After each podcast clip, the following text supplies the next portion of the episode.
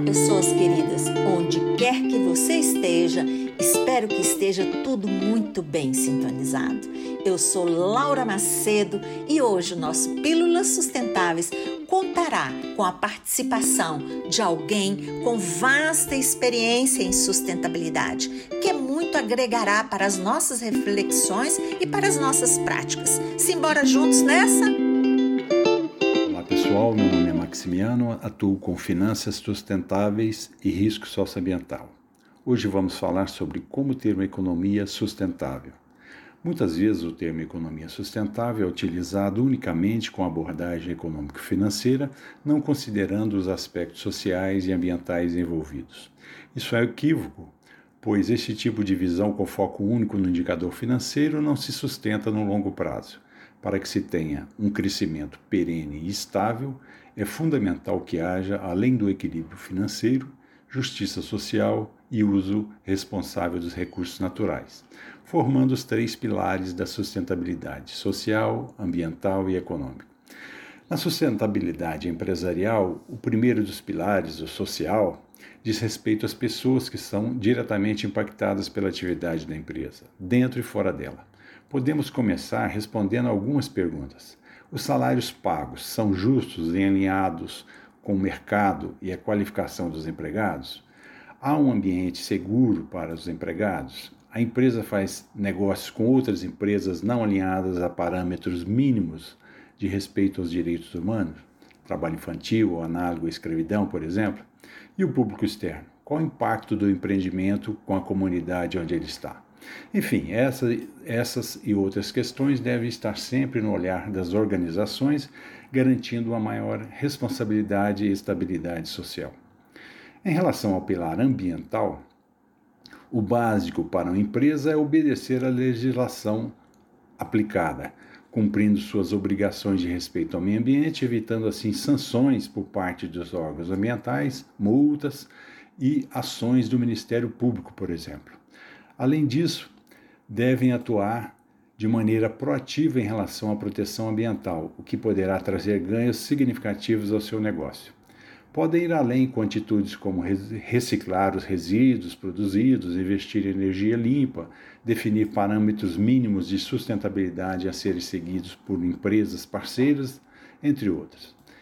Essas e outras práticas devem sempre ser buscadas pelas organizações como forma de proteção ambiental e melhoria no seu ambiente de negócios.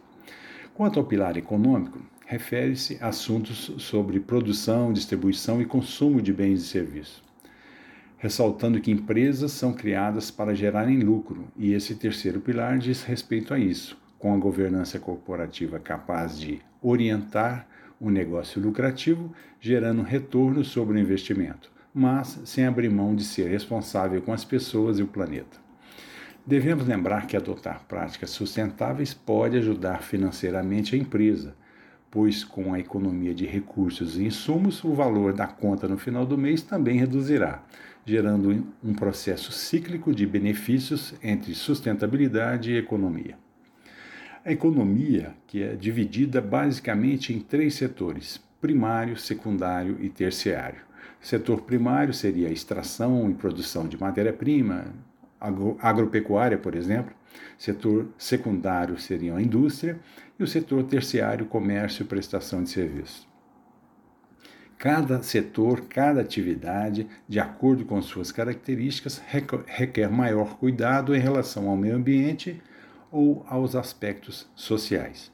Atividades do setor primário e secundário, ou seja, agropecuária, florestas, indústria, mineração, exigem um maior cuidado ambiental e geralmente são sujeitas ao licenciamento ambiental para o seu funcionamento. Já as atividades do setor terciário, ou seja, comércio e prestação de serviços, geralmente não, não necessitam de licença ambiental para operar. Contudo, por serem intensivos em mão de obra, exigem cuidados especiais nos aspectos sociais e trabalhistas. Enfim, Todas as atividades, seja de pequeno ou grande porte, indústria, comércio, prestação de serviços ou agricultura, devem atuar dentro de suas responsabilidades com compromisso cada vez mais sustentável, cumprindo a legislação aplicada e aderindo às boas práticas, que traz mais estabilidade, além de abrir portas para negócios com outros mercados. Bom, pessoal, vamos ficando por aqui, ressaltando que economia sustentável é duradoura, estável e permite a interação do setor produtivo com a sociedade e o meio ambiente. Obrigado pela atenção, um abraço a todos espero que você tenha se sentido desafiado com essas propostas trazidas hoje. É possível implementar no seu dia a dia. E aí, concorda? Dê o seu feedback nas nossas redes sociais, a Pleno no Instagram, ou nos envie um e-mail pílulassustentáveis@gmail.com.